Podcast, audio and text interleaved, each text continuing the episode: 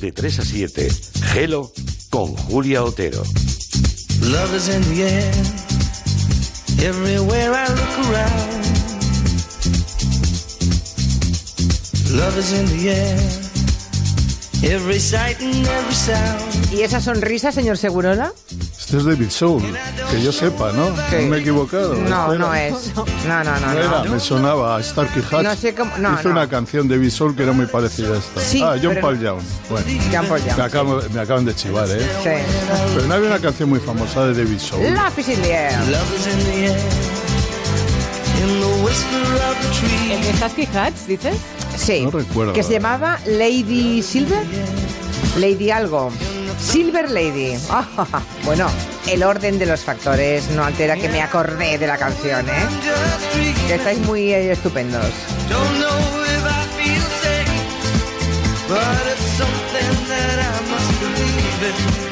No teman, no va a ser un comanche baboso de San Valentín. Uy, que no. ¡No!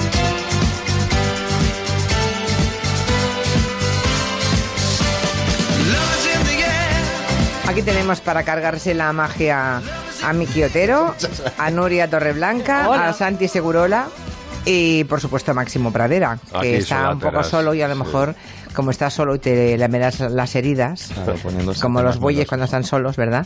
Pues igual sí que estás un poco más ñoño. De Sí. hecho, tu propuesta son canciones blandas y, y ñoñas de amor hoy, ¿no? Sí, y que intercaladas con frases de postales de San Valentín que... Vamos a ver, yo advierto que lo que, va, lo, va- lo que vais a escuchar y lo que voy a decir yo es muy fuerte. Quiero que nadie se haga el hombre, nadie se haga la mujer de pelo en pecho. Si no lo aguantáis, me lo decís y, pa- y corto, ¿vale? Porque esto va a ser difícil de soportar.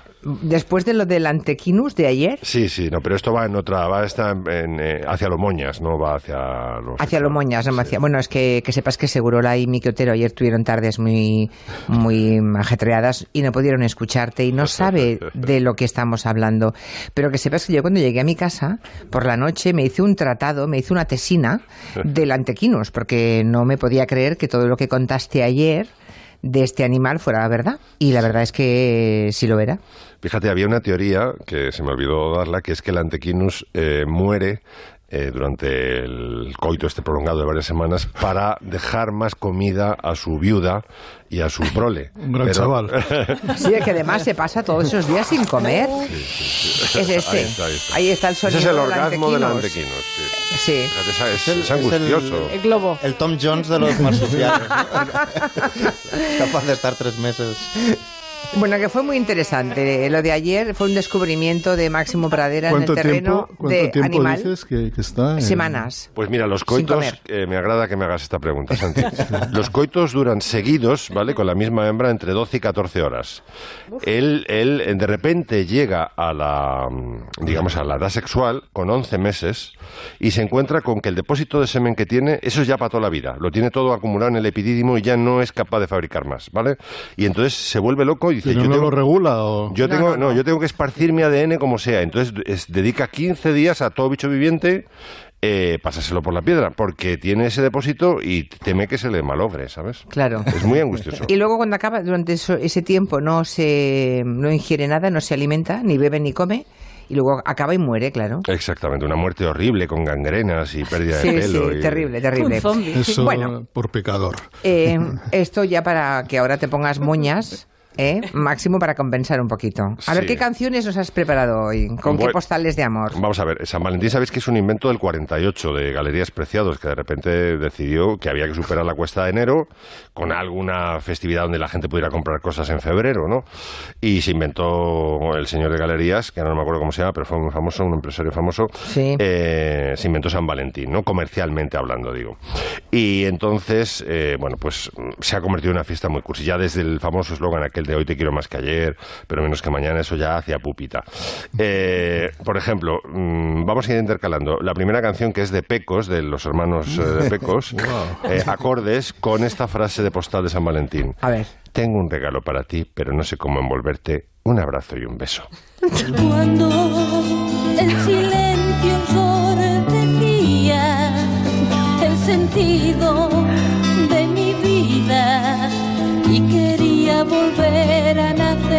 me he saturado, ¿eh, Max? Sí, pues está bien que lo digas, Nuria, porque no hace falta aquí hacérsela, ¿sabes? Esto es La como un concurso de apnea, de estar debajo del agua. Exacto. El que no pueda, el que se esté ahogando. Yo le veo un peligro a este, a este, a este- a este programa. Me da la sensación de que lle- debería llevar un warning de eh, cuidado con los diabéticos, ¿no? Sí, Porque- sí. Dos rombos, le ponemos dos rombos. Fijaos el moreno, que era el hermano, eh, cuando dice en cuanto, a ver si lo puede pillar Joan, cuando entra a cantar el moreno se ve que el que cantaba bien, entre comillas, era el rubio. El moreno desafiaba como una perra. Fijaos, en, cuando dice, y acostado con mi almohada, A ver. ahí baja como medio tono el cabrón. Y quería volver a nacer. Ahora entra el moreno, ¿eh? A ver, a ver. Era cuando te necesitaba y acostado con mi almohada. Ahí le ha costado un poco ahí. ¿eh? Sí. Ahí, ahí. Ha calado un poquito, sí.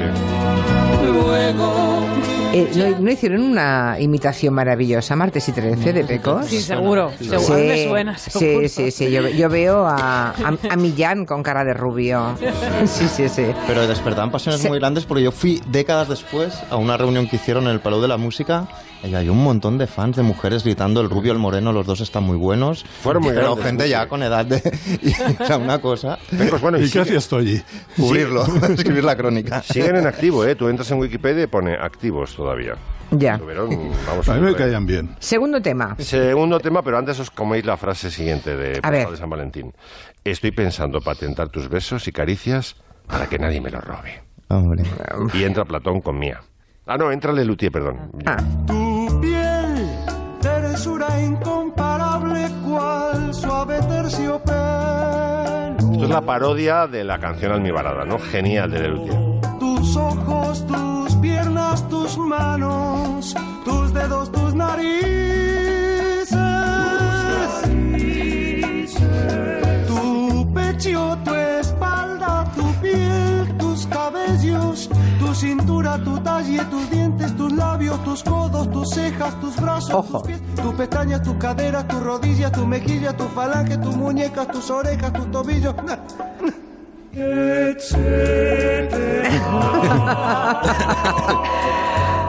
geniales Les Luthiers. ¿Esta no es la que acaba con el culo que usas para sentarte? No, esa es otra. Hay una que... Más prosaica. Ah, no, no, no, no, es la de los celos. Tengo celos de... Ah, sí, esa es Sí, genial. esa sí que acaba de esa forma, que Sí. luego, pero cantado en un tono coral maravilloso, pero acaba diciendo eso. Julia, si te contara todas las veces que pienso en ti al día, ya me habrías demandado por acoso mental.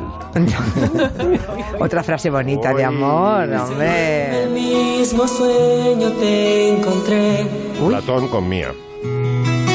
cuando aún creías en lunas de miel. No la recuerdo. Estos fueron muy grandes también. Los hermanos Gómez Cambronero. Tu primer instinto yo. ¿Y cómo se llamaba el grupo? Platón. Platón, por la- el apellido de la madre, sí. Ah. Eran No, de los era- 90 o así. Sí, sí, arrancaron efectivamente. Ay, sí, los Fueron- otros- los dos venían rebotados de parchís, ¿vale? Ah. Que el amor es un camino.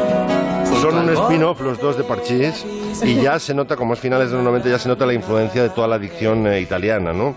Esta forma de... ¿dó- ¿Dónde estiras la vocal? Persiguiendo en mismo sueño te encontré, como habría dicho Sandro Jacobe, por ejemplo. Tiene una forma de... Baglioni. O Baglioni, sí. eh, Tiene una Baglioni. forma de estirar las vocales que dices, esto no se hace en castellano, se hace más en italiano. Y esa generación de OBK y esos grupos viceversa, ¿no? Que salieron así. Mira, ya lo han encontrado. Un oyente nos pone en YouTube la interpretación, la imitación de Martes y 13 de esta canción de Los Pecos. A ver si la podemos recuperar. Y espero Ve a Millán, en efecto, con una especie de mocho amarillo en la cabeza, cual peluca del rubio de Los Pecos. No está mal.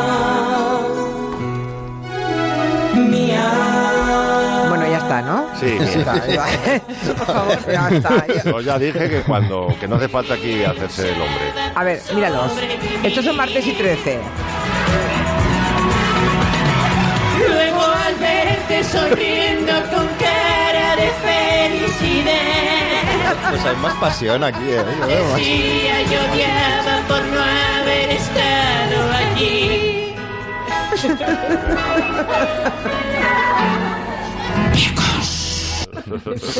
Pues eso, martes y 13, fantástico. Eh, celebrando aquí el Día de los Enamorados con un giro diabólico en el Comanche, porque después de las canciones ñoñas, Nuria Torreblanca ha hecho una selección cinematográfica de películas en las que las historias de amor acaban fatal. Sí, Entre mal y fatal. Entre mal y fatal. Es que la, la maldad a veces sienta también, ¿verdad? Bueno, pues por contribuir a esta iniciativa malrollera que ha empezado Max, ¿no? Me sumo con estas historias.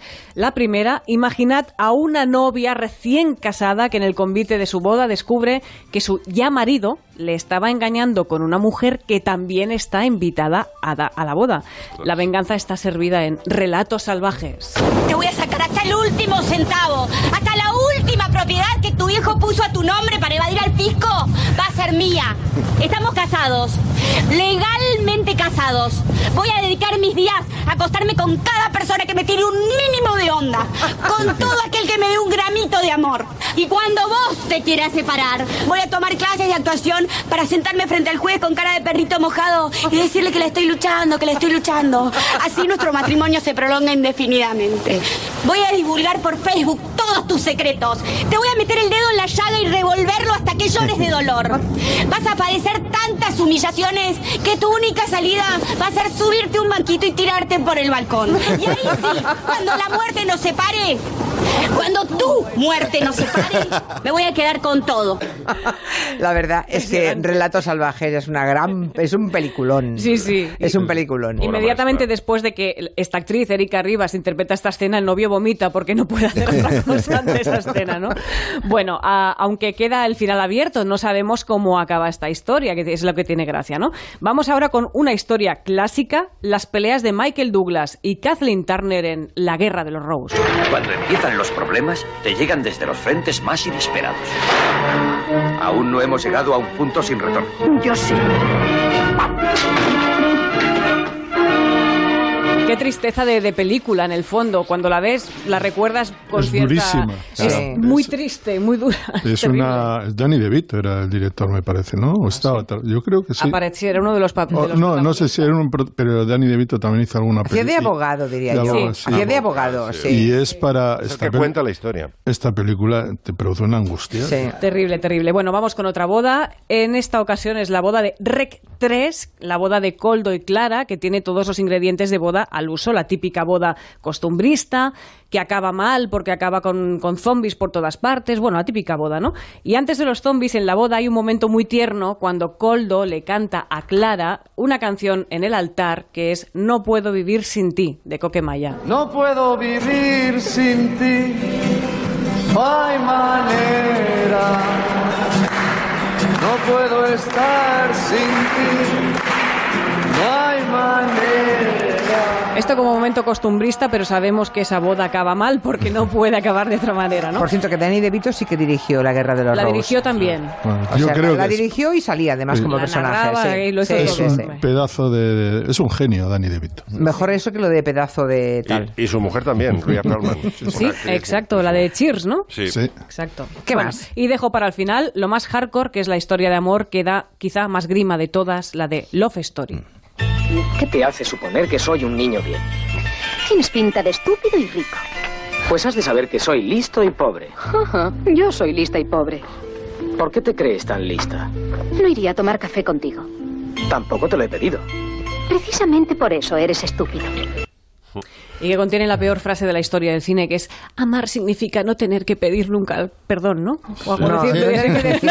Lo No, siento. amar, amar significa no tener que decir nunca lo siento, Eso. que es una frase vomitiva. Eso es terrible. Terrible. Bueno, hay que decir que esta película cumple este año 50 años. 50 ya. 50, que es uno de los éxitos más grandes que ha habido en la historia del cine. Dos, que los intérpretes, sobre todo ella, es una chica universitaria, está terminando haciendo prácticas. 23, 20 ella tenía 31 ya, Alec McGraw, que es la Sí. película que le lanza. O sea, solo hizo tres películas antes de poner sus manos en el Paseo de la Fama de Hollywood. Y hubo protestas. Una- ella era una, una chica, buena fotógrafa, modelo no de fama, pero sí de alguna... Había anunciado Chanel y eh, su carrera se fue al traste pronto. Tuvo problemas de alcoholismo tal, y... Y luego una leucemia se, tuvo, se, ¿no? No, leucemia tuvo la protagonista no, de la. No, pero ella murió también. No, no, eh, tiene 80 años y ¿Vive? ahora. Era no, no, no solamente eso. Si uno se fija cuando va por las calles de Paseo Gracia, o La Castellana o Serrano, hay una campaña que ella con 80 años de Chanel, uh -huh. de Chanel con los relojes eh, G eh, G12 de, de, Chanel. La ha rescatado la misma marca que la tuvo hace cincuenta y tantos años. O sea, tomé el personaje por la actriz. Sí, vale, vale. Y la Porque el personaje se moría de leucemia, ¿no? Se muere, se muere de leucemia. Y esta, es, la verdad es que era un bombón, ¿eh? Era, muy guapa, guapísima. Guapísima sí, sí. Y él también era guapísimo. El Ryan O'Neill sí, y bastante bebedor, ¿eh? La verdad. Eh, sí, de origen. O sea, tenía ese, esa punta irlandesa. y luego, inmediatamente después de terminar la película, prácticamente se casó con Steve McQueen. Duró poco, tam- bueno, duró cinco años. Hizo una película que le gusta mucho. Sí, a- La huida. La huida. Buenísimo.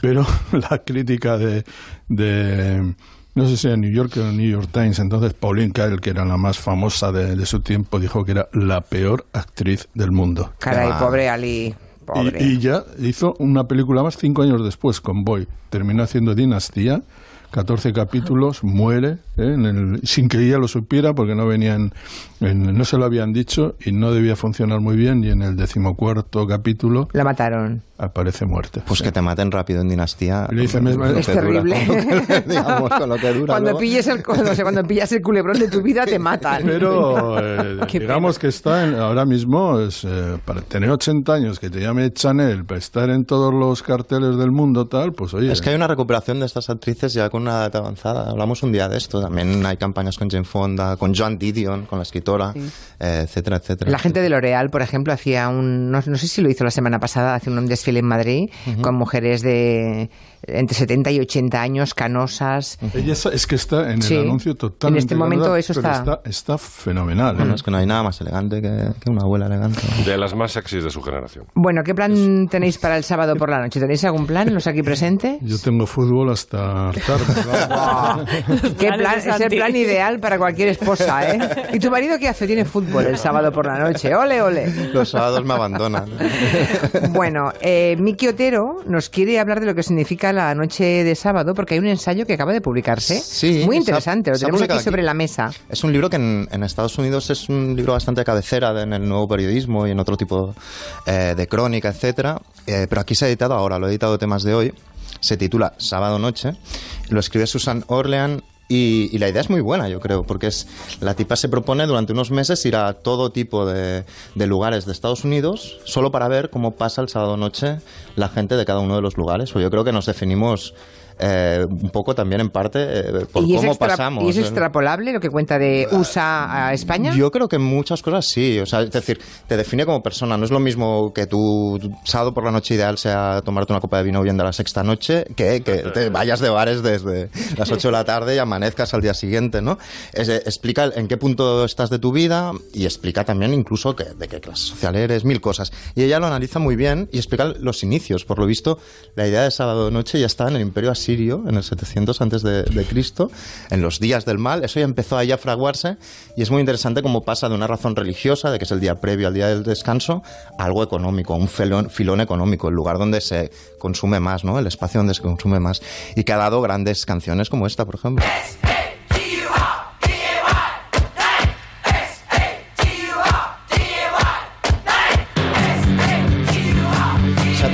De los Vice City Rollers, que ella eh, también eh, eh, nombra. Y entonces va a varios sitios. Por ejemplo, se va a Indiana, a un pueblo, a una ciudad así mediana y tal, donde el pasatiempo favorito de la gente es salir con el coche y ponerse a dar vueltas por el pueblo, por la calle principal. Eh, sin parar durante absolutamente toda la noche. Tienen un, un alcalde que American Graffiti casi, ¿no? Exacto, la, la iba a poner ahora. Eh, la cuestión es que están a todo el rato y en- en- cuando ella va a visitar el pueblo, el alcalde, que es un alcalde joven, se propone pues eh, cortar el tráfico de dos de los carriles, hacer eso un poco más sostenible y la reacción es igual a la de Madrid Central cuando subió el PP. O sea, empieza como a, a- a reproducir lo que dice la gente. La gente hace manifestaciones gritando, me estáis quitando la juventud, cosas por el estilo, solo porque no les dejan salir con el coche y, A dar vueltas. y- y a dar vueltas, básic- básicamente. Y es lo que decía Segurola, ¿no? Nos recuerda esta peli. Where were you in 62?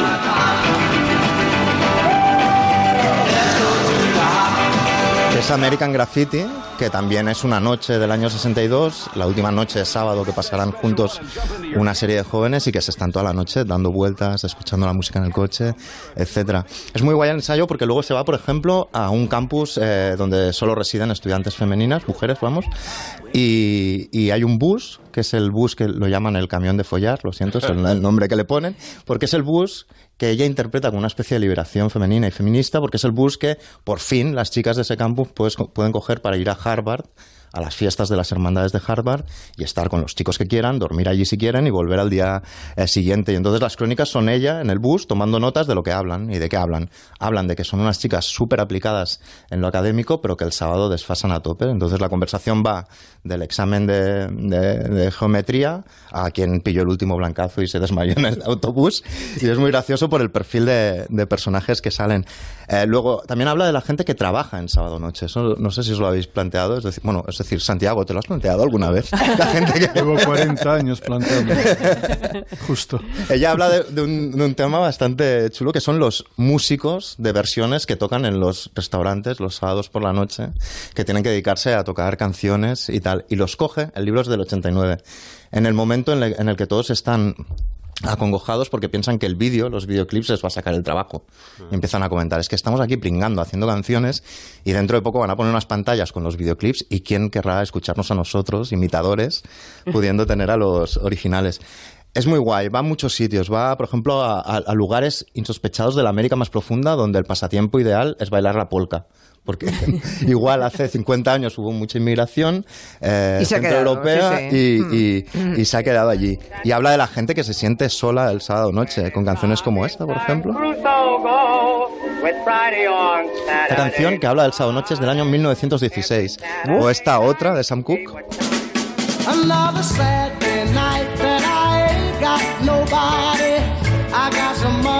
Aquí Sam Cooke dice que se siente solo el sábado noche. Y el sábado noche también pasan cosas malas. ¿Qué tanto por ciento creéis eh, de homicidios que hay un sábado por la noche? ¿Aquí o en Nueva York? En Estados Unidos. En. Estados Unidos, un sábado, pues, pongamos el 80%. 80, madre mía, yo venía aquí a, a impresionar. No, no, no, un 25% Ah. aproximadamente. Pero eso es un exterminio, ¿no? No hay manera de impresionar a puñateros. es decir, No, hombre, claro, yo pensaba que era mucho, que se notaba mucho más. Bueno, es una parte importante Es de, que ahora de se, siete divide, días. ahora se divide con el viernes. Y entonces lo, lo que hace es analizar por qué. Bueno, pues porque el 50% de homicidios los comete gente cercana a la víctima. Y el sábado por la noche es cuando las parejas están juntas en su unidad de amor y discuten, cuando la gente queda para, para cenar o lo que sea y surgen las discusiones, etcétera, etcétera. Y luego va a las cárceles, que esto es muy interesante. ¿Cómo se vive en una cárcel el sábado noche? Pues el alcaide tiene la preocupación de que la gente siga sabiendo que el sábado noche es sábado noche y dicen, no habría nada peor que 500 hombres que no supieran ni siquiera cuando es sábado noche, cuando, eh, digamos, tienen la oportunidad de por lo menos ponerles una película o lo que sea. Bueno, en realidad está con canguros, la gente que, lo- que cuida de, la- de los niños, de, de las parejas que quieren salir de casa, analiza cómo las clases así más acomodadas nunca les ha gustado mucho el sábado noche, porque si, te, si no tienes mucho trabajo, una vida ociosa y puedes salir cada semana, lo normal es que el sábado te parezca cutre. Normal, ¿no? sí. Y explica desde el siglo XIX hasta ahora cómo ha ido todo esto. Bueno, en el Incluso siglo habla- XIX no sé si había sábados, ¿eh? Ellos, los... Porque la gente trabajaba. Lo que En explica- el siglo XIX es cuando la clase obrera se- en Inglaterra se ganó el derecho a la, descansos, a la famosa eh, semana inglesa, a las tardes del sábado A libre. las tardes del Sí. sábado, y aquí es donde empieza Claro. que los aristócratas, viendo que la gente se divierte el, fútbol. sábado, ellos dicen, no, nosotros no, es cutre divertirse el Claro, sábado". es de pobres. No, no, y empiezan a hablarse de cosas como el jueves, que es el jueves que se parece Y ponen, y ponen algo muy importante. Desde entonces el fútbol. el fútbol. fútbol- el fútbol aparece cuando hay eh, cuando la, la, la- la- la clase obrera tiene tiempo, tiene unas horas libres que no las tenía antes y encuentran un juego perfecto comunitario Para sencillo, distraerles, claro, sí, sí. no para, para que se lo bueno para distraerles y para que lo pasen bien también pero se lo ponen ahí ¿eh? Yo siempre tengo asociado el sábado a la tele, porque mm, como Ah. soy ya, tengo ya unos añitos, me enganché con galas del sábado, Joaquín Prati y Laurita Valenzuela. y Desde entonces no te has ido. Desde entonces no me ha soltado la tele. O sea, tu sábado ideal es ponerte VHS con programas de Laura Valenzuela. Efectivamente, que por cierto era un programa cojonudo. sí hombre eh, y los dos eran dos presentadores de campeonato ¿eh? verdad él tenía Es Bueno, que él- se- él era un parecía genio, parecía él que un- presentaba con patines. Sí, sí, era un genio. Yo Pero lo es tenía de, de bola de cristal sábado por la mañana de infancia, vamos. Eso era el sábado. El sábado era la bola de cristal. Está claro que, que hay tantos sábados noches como personas y cada oyente tendrá su forma favorita de, de pasarlo, ¿no?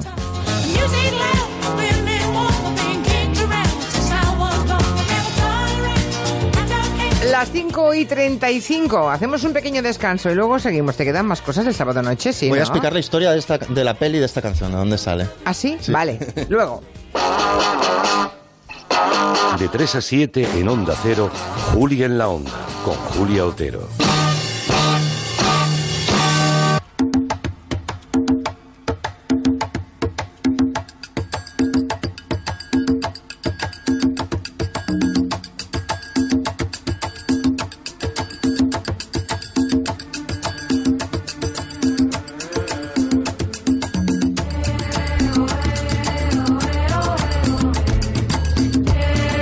Estamos en el tiempo del territorio comanche de todos los viernes a esta hora y eh, ya saben que el sábado 18 de abril se va a jugar la final de la Copa del Rey y parece que la federación ha hecho público que se va a jugar en el estadio de la Cartuja, ¿no? Al final, Sí, Santi. un estadio que está sin utilizar hace muchos años, ¿Ah, sí? eh, porque sí, este es un estadio que se construyó para los Mundiales de Atletismo de 1999, de- que fueron un exitazo, hay que decirlo así, pero que claro, eh, prácticamente luego entró en desuso, lo querían para que jugara el Betis y el Sevilla en el solo estadio, cosa imposible por naturaleza, es, eso era pedir un imposible.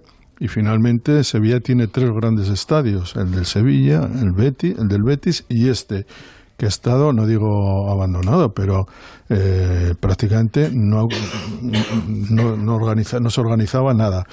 Y ahora pues parece que se le quiere resca- rescatar para disputar una final francamente interesante porque el diseño de la Copa ha sido magnífico. O sea, ha sido una eliminatoria y en las semifinales ha llegado Athletic, que es un clásico de la Copa, la Real, que es un gran clásico también de- del fútbol español, dos de los que comenzaron la liga en España, y luego Granada y, y Mirandés. Y después de las semifinales no es descartable una final Granada-Mirandés en el, en, en el estadio la Cartuja, fíjate, y eso para mí me parece muy importante, bueno para el fútbol. En este momento donde parece que solo la aristocracia, entre comillas, del fútbol es la que pita, eh, que Granada y Mirandés pueden disputar, o as- también Atleti Real, por lo que significa, ¿no?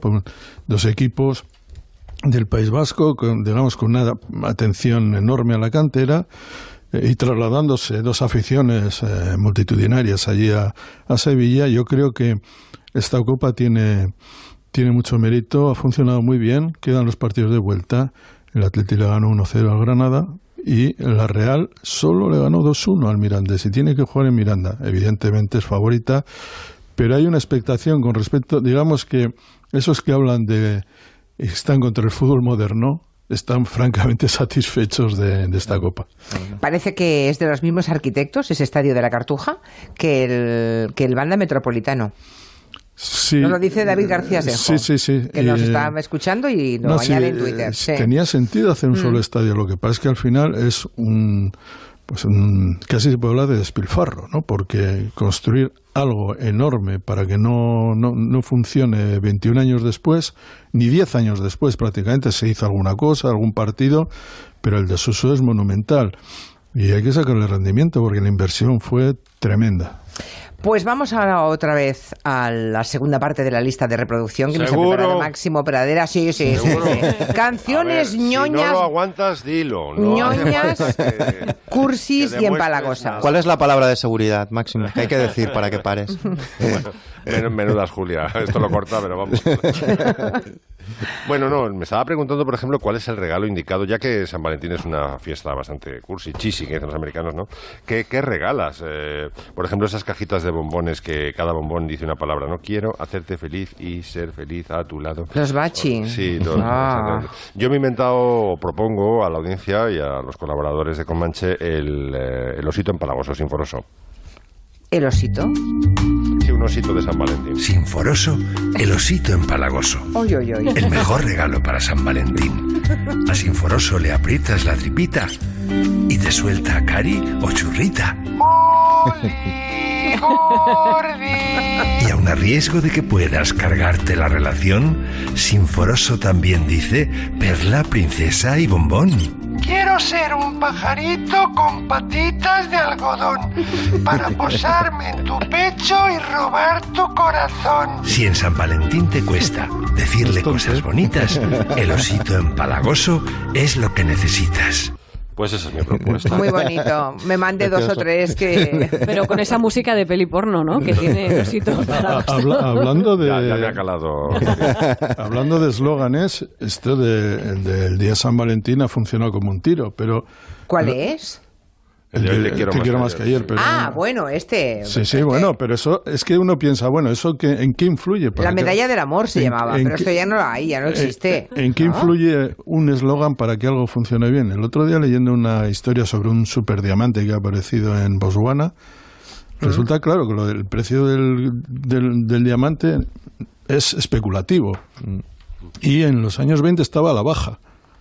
Y un creativo de una agencia eh, creó lo de un diamante es para siempre y empezó a subir, a subir, a subir. Y el diamante, los diamantes son lo que soy en gran medida gracias a esa campaña Sloan que se instaló, digamos, en Estados Unidos, donde no hacían ni puñetero caso a los diamantes, a los por pequeños que fueran, a- y se convirtió en esto, hay que regalar un diamante cuando te canta. Y lo de Marilyn Monroe no tuvo también su incidencia cuando dijo Pero que, el mejor, sobre- pero sobre que el todo- mejor amigo de, la, mu- de una mujer era un diamante, ¿no? Sí, pero el que generó el... Dijo y lo cantó, ¿no? El, Es Sí. una canción. el clásico, el que cambió un poco el rumbo, fue el de Un diamante es para siempre. Ya. Bueno, eh, visto el osito empalagoso, veamos qué otras canciones ñoñas de amor Yo nos esta, traes, por ejemplo, Máximo. la que viene ahora, que es una canción fundamentalmente sobre un gran pelmazo. eh, Es que estoy viendo quién es y estoy de acuerdo, pero a mí esta canción me gusta.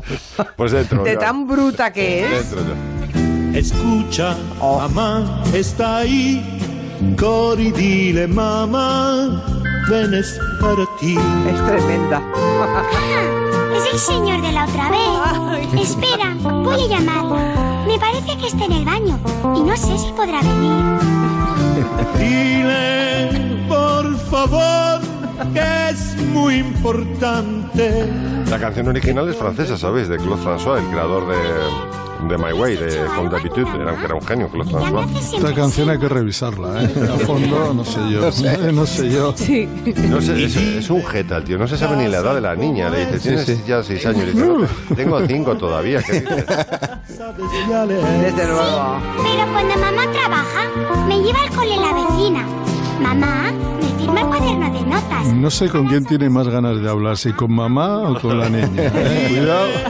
Yo- mi interpretación es que está atravesando un bache económico y quiere recuperar a la ex para que le saque de perico perro. ¿sabes? Yo tengo cinco años.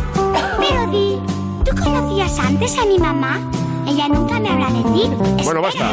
Vamos a poner algo de La niña en ningún momento pone en duda que, el, que él le hable cantando, ¿no? Que a mí me parece perturbador. La niña habla. Perdona, pero nos has hurtado la parte más bonita que es llora el teléfono El- el y ella no está. Claro, ponme la quintanilla, que es el trozo más baboso. Ahora la he perdido. No, no era esta. Pobre Joan, las putadas que le hacemos. Sí. Claro. esta ¿Conocías mierda. antes a mi mamá? Ella nunca me habla de ti. Espera, ¿eh? Ahora.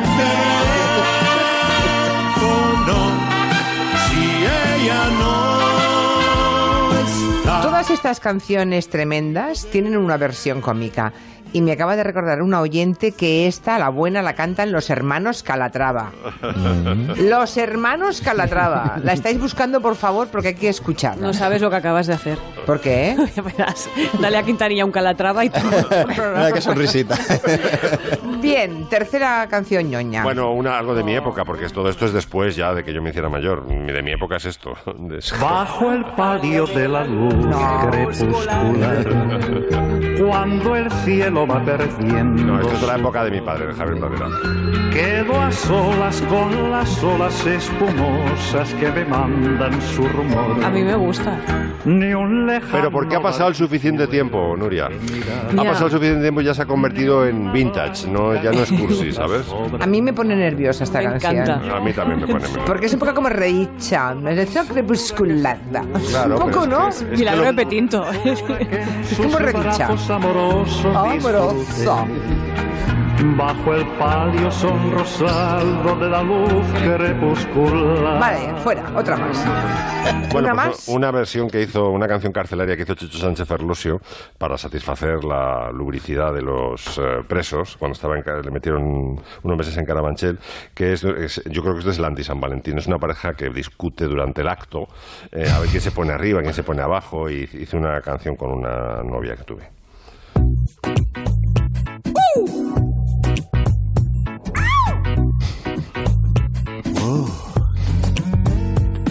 Aquí en tu cuarto y solos, ya no me aguanto. Por mi parte diría casi otro tanto. Pues quítate la falda, blusa y sostén, y ven que me aceleras a más de cien.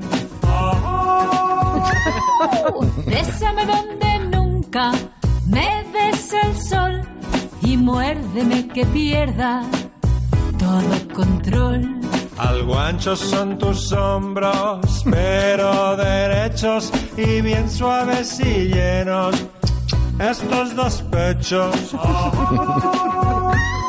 El pecho que me tienes ahora mordido gana para mí el doble de contenido. Bueno, etcétera, etcétera, etcétera. Ya, ya, ya, ya, está bien. Ya tenemos la de los hermanos Calatrava. Dios, Dios. Mira, mira. ¿Mande? Escucha, mamá está ahí. Corre y dile, mamá, ven es para ti. Ah, usted ha empezado otra vez, ¿eh, ¿no? Mira, mira, me parece que está en el baño. Espera un momento, ¿eh? Dile, por favor, que es muy importante que te oiga yo. Oye, sí está en el baño. Está con el fontanero. Están arreglando un desagüe, algo, no sé, oigo el de tirar. Y dime, tu casa cómo es, te gusta ir al cole, sabes ya leer. No, yo ya voy a la universidad. Lo que pasa es que este año no vea ni una. Cuando no hay fiesta, no hay clase. Dile que triste estoy desde hace ya seis años. Fueron muy Los grandes los Calatrava, ¿eh? Fueron muy grandes. Bueno, en Mi fin. preferido es Space Oddity. Lo mejor de la canción llega hacia el final cuando la niña ya no puede más. Del dile y tu mamá y a tu mamá y dile. Y entonces ahí es donde viene la parte más satírica. Bueno. ¿Dónde estamos? Que me he perdido ahora. ¿Dónde estamos? Recomendamos un concierto para mañana. Hombre, o resentidos, Por favor. por favor. Nuestro Antón Reixa. Así suena la nueva canción de Os Resentidos. ¿Nueva? ¿Han hecho canción nueva? Sí. Y se llama A Revolución non será televisada. Hombre. Revolución. Ese es el, Revolución. Disco de los años 70 de un crack de la música soul. Muy bien, muy De bien. Gilles Santi. Scott Heron. De Gilles- exactamente, Muy bien, que, Gilles que- ¿a qué nivel? No podólogo. Notarás que non hai wifi, non hai Twitter, tampouco hai Facebook, non hai Instagram.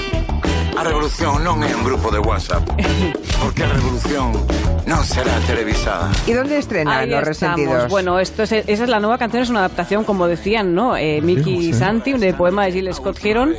Eh, bueno, pues eso es la primer, no es la primera vez que hacen esa incursión en el hip hop y en el rap, por resentidos, ya, ya tienen experiencia y ahora, bueno, han hecho esta versión y han organizado una mini gira que va a contar con la presencia de tres miembros fundadores de Os Resentidos y, por ejemplo, mañana van a tocar en La Lin, en la Festa o Cocido, Hombre, famosísimo cocido de la Lin. Exacto. Y el 14 de marzo en la sala Garufa de Coruña. Y desde hace una semana tenemos esta canción en todas las plataformas digitales. Pues está muy bien. Me gusta. A mirada da xente. Bueno, antes se quedó con las ganas Miki Otero, ya que estamos hablando del sábado noche. A ver si aprovechas para animar a una oyente, Carmen, que dice: Os estoy escuchando y se me está quitando la gana de salir esta noche. ¿Por qué? no lo sé. no lo sé, después de lo que hemos Bueno, dicho. oye, oye, puede descansar hoy y salir mañana. Hoy es viernes todavía, o sea que no. Es verdad, ella dice de esta noche, con mi amor lindo. Bueno, Ah, debe vale. estar enamorada. Ah, por las canciones de Máximo igual. Claro. Bueno, debe ser por eso. Historia de esta canción, ¿no? Sí, Querías esta- contarnos. de esta, y de esta película, ¿no? O sea, es decir, El- el- los- las noches del sábado son diferentes para mucha gente, pero todas empiezan, o cuando vas a salir, empiezan mirándote al espejo, escuchando alguna canción. Y esta canción es una de ellas, ¿no? La fiebre del sábado noche, que era la historia, bueno, de Tony Marrero, que era un hijo de la inmigración italoamericana, eh, que trabajaba en una droguería durante la semana, pero por los sábados por la noche brillaba en la pista de baile, ¿no? Pero la historia viene de Nick Cohn, que es el autor del texto en el que se basó la película. Eh, eh, porque tenemos que ver que el tipo publica el texto y un año después está en la premiere, en, la- en el estreno de la película, colgado del brazo de una estrella de la música disco, de una mujer despampanante, forrado de pasta, pero con un secreto. Él ha hecho algo que no está bien, que le, le- lo perturbará un poco durante 20 años. Y es que cuando él ya venía de ser una estrella del periodismo en Gran Bretaña en los años 60, era amigo de los Who, Escribió aquel libro Babal Bambú, exacto. Eh, inspiró el personaje de Ziggy Stardust de David Bowie. Ya era, un- ya era alguien, ¿no? Y cuando se mudó a Nueva York en el año 75, empezó a darle la tabarra al editor del New York Mag que quería hacer una crónica larga sobre una zona de Brooklyn donde los hijos de la inmigración italiana, etcétera, etcétera, se ponían de mil botones y tal, y una vez más brillaban en la pista de baile. Y entonces el editor le dijo, vale, pues ten este adelanto, te vas allí y nos haces una historia larguísima para explicarnos quién son esa gente, ¿no? Y el tipo coge un, un taxi, eh, se va a la discoteca de moda, que es la misma que sale en la película, Odisea 2001, por la, por la novela, por la peli. Y cuando está a punto de bajarse del taxi, nada más poner el pie fuera, ve que hay una gran pelea, le vomitan encima del pantalón, coge un poco de miedo porque ve que se están peleando y se vuelve a subir en el coche y se pira. Y se va. Pero antes de pirarse, ha visto en la puerta a un tío eh, que era como Tony Marino, es decir, que brillaba allí en la puerta, todo el mundo quería hablar con él, que le recuerda a cómo eran sus amigos de, de- de adolescencia en, en el Londres de los años 60. Entonces, en el taxi de vuelta, decide empezar a pensar quién es ese personaje que ha visto solo un momento, solo unos segundos. Y se inventa un Y personaje. se inventa un tal Vincent, que será Tony Manero, y llega la- al día, eh, unos días después a la revista y dice, ya tengo la historia, todo es real, todo lo he visto, o como mucho me lo han explicado de primera mano, esta es la historia real de esta comunidad. Se publica, y bueno, lo que no esperaba él es que se publica la historia, es un éxito absoluto. Eh, le compran los derechos por una millonada, se estrena la peli, la banda sonora se convierte en la más vendida de la historia hasta, hasta los 90, hasta que fue el guardaespaldas, y él durante todo este tiempo calla y mira y cobra también, hasta que 20 años después decide confesar por fin que en realidad él eh, se inventó toda esta historia. Había Pero ¿qué ha pasado? había ¿Qué ha pasado? el- Había prescrito, quizá. Pero ¿qué ha pasado interesante en todo este tiempo? Que claro, la peli fue tal éxito que él quizá se lo inventó. Pero lo que pasó desde entonces en, en Brooklyn es que la gente empezó a, decir, a hacer lo, Lo que, que, él se había inventado. O sea, que Claro, en realidad no no era tú. tan mentira. Bueno, antes de despedir este Comanche, yo quiero felicitar a Santi Segurola porque el día de la concesión de los, de los Oscar estaba todo el mundo convencido de que en 1917 iba a llevarse un montón de premios a mejor película, mejor director, todos. Y como aquí Santi Segurola, de quien yo me fío mucho y de cuyo criterio siempre tomo nota, dijo que le pareció un pedito de película, En papel cuché. en pa- exacto, un pedito en papel cuché. Cuando vi que no le cayó prácticamente nada, nada de lo, re- de lo más relevante, El pensé... cuché, le, cayó, le cayó el cuché. Sí, exacto, exacto. Pensé en ti. Estarás contento, ¿no? Bueno, y aquí defendí muchísimo contigo, con, eh, con Miki, a el Parásito. Parásitos, como la gran fue peli. doble, claro. Sí. Y detesté, así que solo me queda agradecer a la Academia por la concesión de, de esos premios. Ojo que lo está diciendo cogiendo el micro como si fuera un Oscar. Ahora Solo decir, quiero agradecer a la Presentadme como Joker, por favor. A mí me gustaron las dos. ¿A ti te gustaron las dos? Bueno, yo no, todavía no he visto ni la una ni la otra. Yo, a mí no me Pues mira, disgustó tanto. tengo que hacerlo ya. 1917. Se puede ver en Filming Parásitos desde mañana, ¿eh? Hoy. O desde, Desde hoy por hoy, la noche. sí. Ya tienes un plan para el sábado no, por la no noche. tengo. No, bueno, no. pues te- Bueno, me hago, vale. Otra más. Bueno, queridos, que tengáis buen día de San Valentín, ¿eh? Venga. Vale. Chao, ¿Alguien chao. ha tenido alguna rosa esta mañana o algo? Eh, ¿No? ¿Nadie? ¿cu- ¿Cuánto dura la mañana? Del rosal salen las rosas, de las rosas el perfume y de tus labios, vida mía, un amor que me consume. ¡Wala! Adiós, Adiós, adiós. adiós. Las seis, tiempo de noticias.